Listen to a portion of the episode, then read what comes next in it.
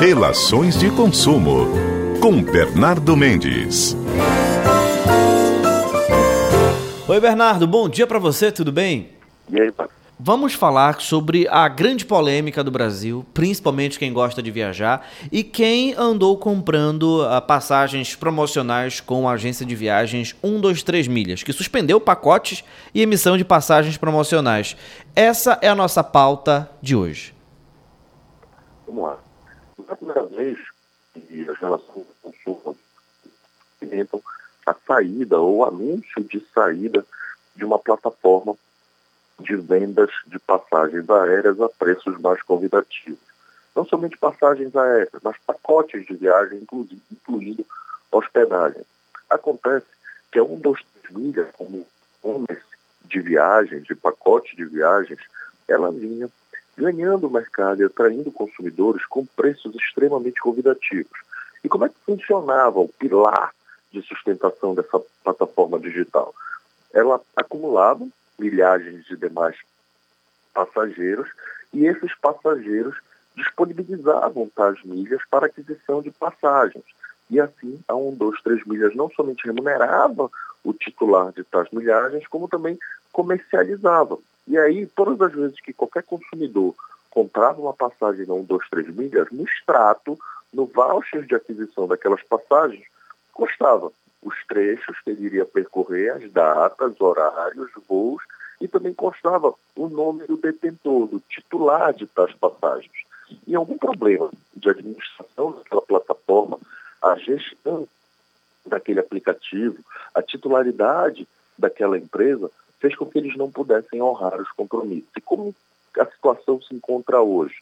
Todas aquelas passagens extremamente promocionais, com, com preços extremamente convidativos, em que você detinha uma oferta de um período para viajar para determinado local, com pontos de origem já pré-selecionados. Você fazer um voo de São Paulo para Fortaleza, um voo de São Paulo para o exterior, por exemplo, com preços extremamente convidativos.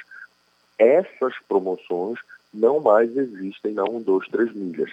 Eles não têm mais condições de honrar com tais ofertas. E como reza as regras das relações de consumo, a oferta vincula o proponente, tais ofertas não têm mais como vincular o proponente 1, 2, 3 milhas, porque eles não têm como honrá-los. Então isso não mais existe. Todos os consumidores que adquiriram tais pacotes, tais trechos, a preços extremamente convidativos, devem inaugurar uma reclamação formal junto à plataforma digital não 23 milhas. Também, se assim quiser, inaugurar uma reclamação junto à plataforma do governo federal consumidor.gov e ainda assim, não obtendo qualquer tipo de retorno satisfatório, exercer seu direito de ação junto ao Poder Judiciário, forçando o cumprimento daquele contrato ou solicitando a restituição integral dos valores pagos quando se pergunta, ou se afirma, melhor dizendo, que o site 123 milhas não está mais operando, isso não é de um todo verdade. O site 123 milhas está ainda operando sim para aquisição das passagens nos preços que não são tão convidativos, nessa modalidade, nessa maneira de acúmulo de milhas de demais titulares de outras pessoas, e aí eles comercializam e assim eles vendem tais passagens. Isso ainda está operando com certa regularidade, mas não se acredita que possa deter um, dois, três milhas muita credibilidade para ainda assim fidelizar ou atrair o mercado consumidor, os demais consumidores. Deve-se requerer, deve-se prestar bastante atenção e assim evitar que qualquer consumidor, ao acreditar confiança a 1, 2, 3 milhas, possa ainda assim, de tantas turbulências e informações que estão sendo divulgadas ao site, adquirir passagens e de repente experimentar prejuízos em virtude dessa aquisição. Bom, Bernardo, você pontuou muito bem, porque a, as passagens aéreas convencionais, ou seja, que não estão na linha promocional, né, estão mantidas, ou seja, emissão de bilhetes com localizador e tudo, tá tudo ok, ou seja, a questão realmente foi essa questão promocional. Agora, Bernardo, o que foi dito aí pela 1, 2, 3 milhas, o que chamou muita atenção e causou revolta em muitas pessoas é que a a agência disse que estaria devolvendo o valor, mas através de voucher, acrescidos de correção monetária, ou seja, acima da inflação, e com uma correção de 150% do CDI. Agora tem um detalhe muito importante, Bernardo, que é o seguinte: beleza, cancelou, não tem mais. Isso deveria ser uma opção e não a regra, até porque quem deve escolher se recebe dinheiro ou voucher é o consumidor, não é verdade? Exato. As regras do CDC devem ser ofertar ao consumidor cumulativamente, alternativamente, melhor falando, opções de restituição integral, conferir crédito dentro da própria plataforma para ele possa adquirir outras passagens ou até mesmo é, restituição integral do valor pago. Ocorre que a Sim 23 Milhas, ela informa que não terá condições de cumprir com suas obrigações enquanto prestadora de um serviço se for de outra forma. Então, assim, ela se posiciona e indica uma maneira que ela, enquanto empresa, possa se manter no mercado e ainda assim conferir garantia e proteção aos consumidores. E assim deve-se seguir a atenção e cuidado nos casos, porque em sentido diverso, se o consumidor não tiver como forçá-la a cumprir com tais pacotes mesmo recepcionando baixa, talvez ele não fique com restituição ou com retorno algum. Então, cada caso deve ser analisado e deve ser pensado com para que não prejuízo normalmente mais. Bernardo, tá me ouvindo? Ah, foi o finalzinho, só que falhou, mas deu tudo certo. Bernardo, então muito obrigado pela sua participação. É sempre bom ter você aqui, principalmente para esclarecer esses pontos, né? Uma informação que chama muita atenção. Agora, Bernardo, você me permite fazer uma pergunta? A gente tem um minutinho, você me permite? Bernardo, não tem a ver com o nosso tema, mas é o seguinte, a CBF, ela anunciou a venda de ingressos para a seleção brasileira aqui em Belém no dia 8. Aí ficou aquela correria, ingresso esgotou. Se ia no site ontem, estava tudo esgotado. Aí todo mundo ficou, meu Deus, e agora? Só que ninguém sabia se haveria primeiro, segundo, terceiro, quarto, quinto lote. Aí do nada, a CBF reabriu a venda de ingressos. No, no momento que divulga esse cronograma de venda, não tem que estar tá tudo muito bem explicado, não, Bernardo? Sim. É como disse ainda há pouco no nosso caso do dia a oferta vincula o proponente. Neste caso, a oferta da CPF indicava quais datas, quais lotes seriam ofertados. E assim ela deve cumprir.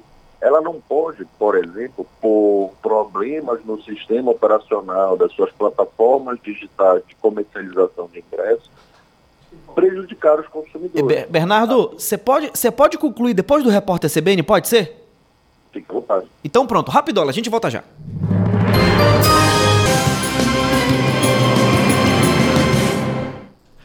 De volta com estação CBN na manhã de hoje, são 9 horas e 32 minutos. Conversávamos com Bernardo Mendes no bloco anterior, ele continua com a gente ao vivo por telefone na coluna Relações de Consumo. Agora sim vamos entrar na reta final, porque eu engatei a seguinte pergunta, gente, sobre a situação da venda de ingressos uh, para o jogo entre Brasil e Bolívia, né? No dia 8, aqui em Belém do Pará, amistoso da seleção. Amistoso não, perdão, eliminatórias da Copa do Mundo. E aí a CBF disponibilizou a venda de ingressos, né, online. Beleza. Aí as pessoas foram lá, compraram. Só que a gente não sabe a carga de ingressos, a gente não sabe se tem primeiro, segundo, terceiro lote. Aí ontem esgotou tudo, né? Ninguém conseguia mais comprar ingresso e tava lá, esgotado. Aí, ontem mesmo, a CBF reabriu a venda de ingressos e aí todo mundo ficou sem entender nada. Então, o Bernardo Mendes estava respondendo esse questionamento. Bernardo, você fica à vontade para completar o seu raciocínio. Te peço desculpas por te cortar, mas você sabe, né? A repórter CBN estava com pressa hoje. Claro, sem problema. Ah, como você a CBF divulga datas, horários e plataforma digital para ser acessada pelos cidadãos, pelos consumidores, pelos torcedores da seleção brasileira, para assim adquirirem seus ingressos, ela deve cumprir com a oferta. É óbvio que, previamente informado o valor inaugural dos ingressos, indicando que existe primeiro lote, segundo, terceiro lote, assim a publicidade, o direito à informação dos consumidores foi informado. Não foi dessa forma que ela divulgou. Ela simplesmente inaugurou a venda de ingressos, estabeleceu preços por cada setor do estádio do Novo Mangueirão e a partir daí os consumidores podem comprar os ingressos que melhor lhe aproveitar, que melhor lhe interessar. Caso os ingressos esgotem, ou por tendo que renovar essa venda, assim eles fizeram. Acredito que os problemas experimentados pelo acesso em quantidade excessiva da plataforma para adquisição dos ingressos possam ter sido solucionados, a venda continua sendo feita e os consumidores podem comprar. Daí, se houver aumento do preço pelos ingressos, acredito que deflagrará ou que ficará configurado um ato abusivo aos direitos dos consumidores, porque previamente não foi informado a existência de lotes em que majorariam o preço dos ingressos conforme a proximidade do jogo ocorrer, conforme fossem liberados novos, lotes. Então, devemos seguir com atenção e observando o prolongamento ao longo dos próximos dias, Marcos. Perfeito, Bernardo. Mais uma vez, muito obrigado pela paciência e principalmente por explicar também essa situação para a gente. Até a próxima quarta-feira e bom restante de semana para você. Bom restante de semana para todos nós. Sigamos bem. Um abraço a todos. Tá então, gente. Bernardo Mendes, toda quarta a partir de 9h20, falando de direito do consumidor.